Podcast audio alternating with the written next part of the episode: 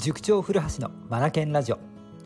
この番組は本を読むことを第一とする学び研究所の塾長古橋が日々の授業づくり受験指導教育相談の中で気づいたことを皆さんと一緒に学びに生かしていくラジオです。さあ勝ちましたね日本。すごかったですね。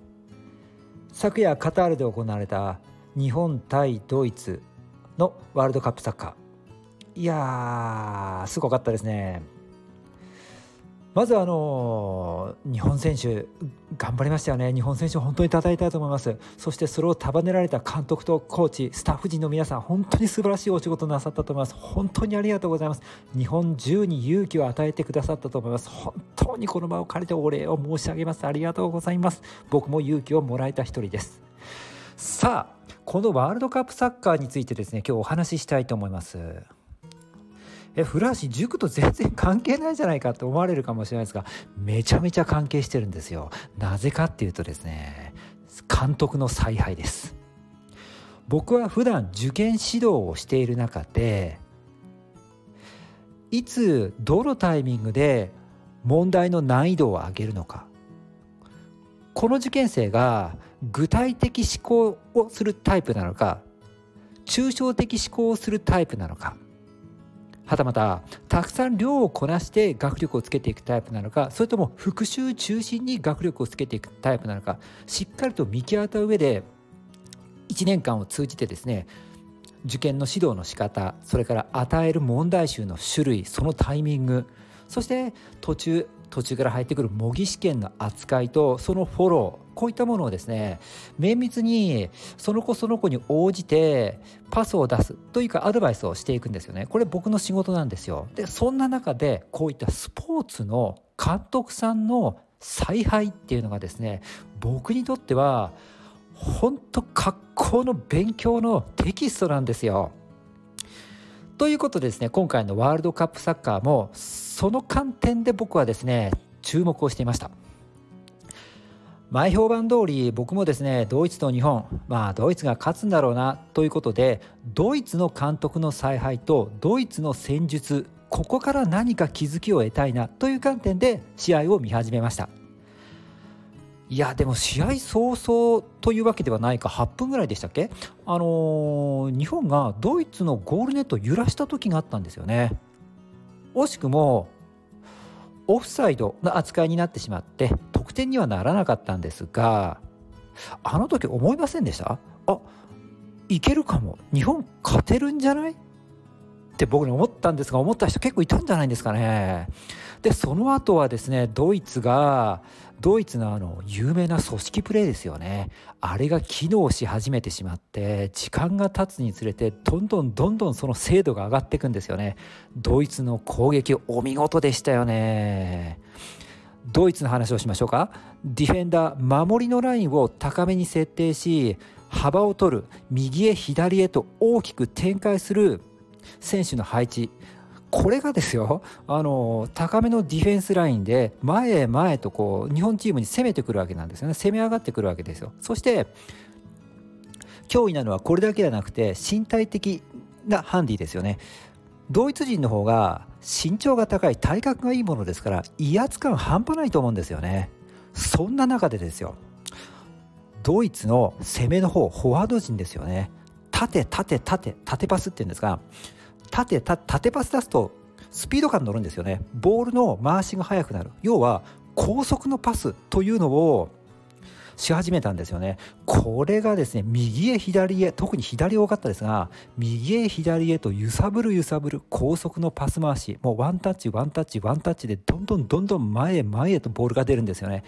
でそんな中で日本は攻め攻めあぐねていどんどん攻めあぐねていくんですがどうしてもそのドイツ人の強烈な組織組織で動く攻めのスタイルに真ん中の方にこう追いやられちゃうんですよね。で閉じ閉じ込められるような形になってしまってもういいようにシュート放たれるんですよね。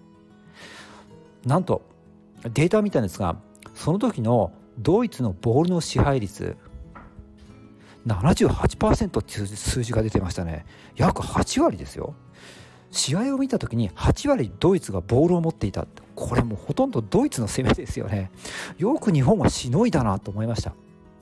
うん、でドイツの話に戻しますね。このドイツの前半の攻めこれがね非常に組織として機能していて美しさすら感じました。もうアートの域でしたね。さすがでした。素晴らしかったです。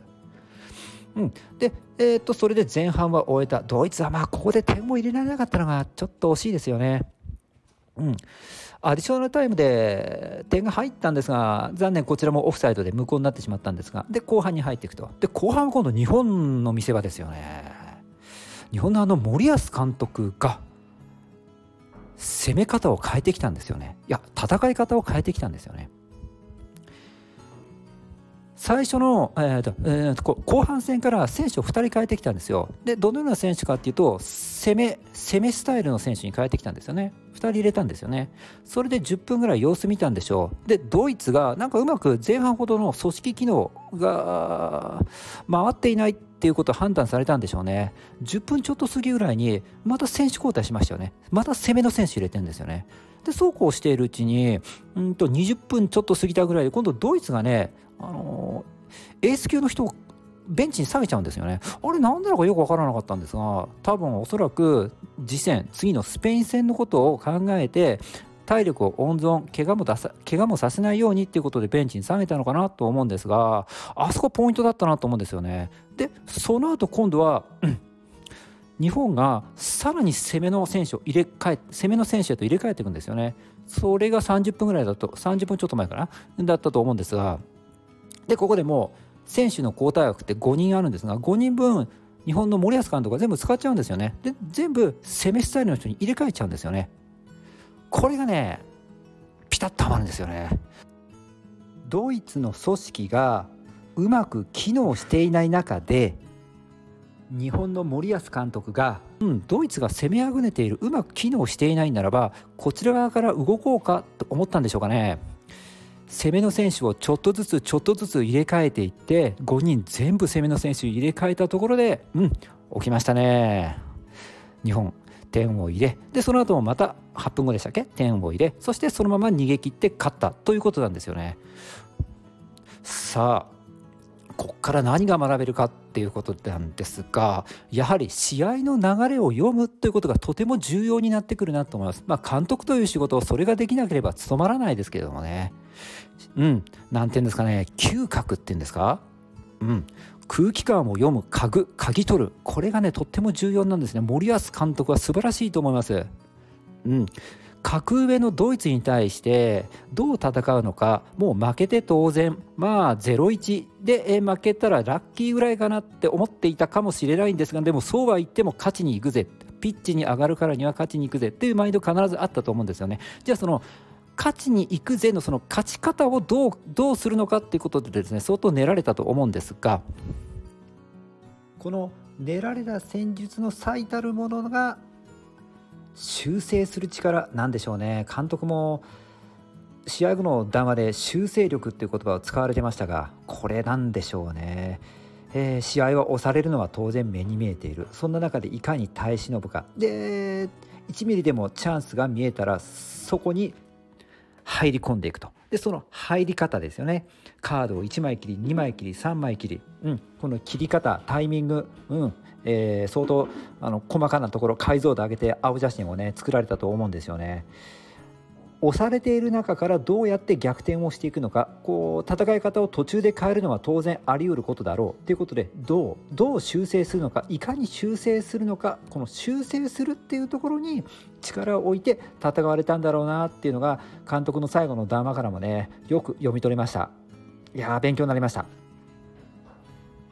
できっとあの森保監督の近くにですね分析官になる方もいらっしゃると思うんですよね。この方にも興味ありますよね。試合をどのように分析し森保監督に伝え相談し監督が決断されたのか。そこで使われた言葉言語やコミュニケーションスタイルにも興味ありますよね。いやー見事ですね。これ受験指導でいうと1年間受験指導ね小6の受験生とか中学3年生の受験生大学受験の受験生1年間受験勉強を続けていく中でどの時期にどこまで学力を高めて志望校に応じて必要な学力をある程度身につけたならば次はどの問題集に切り替えていくのかどの模擬試験でどれくらいの偏差値を取るようにしていくのかいろいろね、あのー、切り替えが求められてくるわけなんですよね。ここでやっぱり監督のような立場の人が必要になってくるわけなんですよ。うん、こういったスポーツはね本当学べますね。このような監督の采配とか分析官、まあ、コーチなどもそうですけれどもこういった方々の言動からですね受験指導をどのように進めていったらいいのかというこう刺激を大いに受けるわけなんですよ。そして気づきもいただけるわけなんですよね。すごい昨夜の試合は楽しめました。うん。ということでですね日本まあ勝ちましたよね。本当嬉しいですよね。次がコスタリカ戦なんですよね。これはこれで監督戦い方はもちろん変えてくるはずなのでその戦い方戦術どのように組み立ててくるのか楽しみです。そしてコスタリカ側もどのような形で戦術を組みえー、監督が采配を振るうのかこれも注目したいですよね。とっても楽しみです。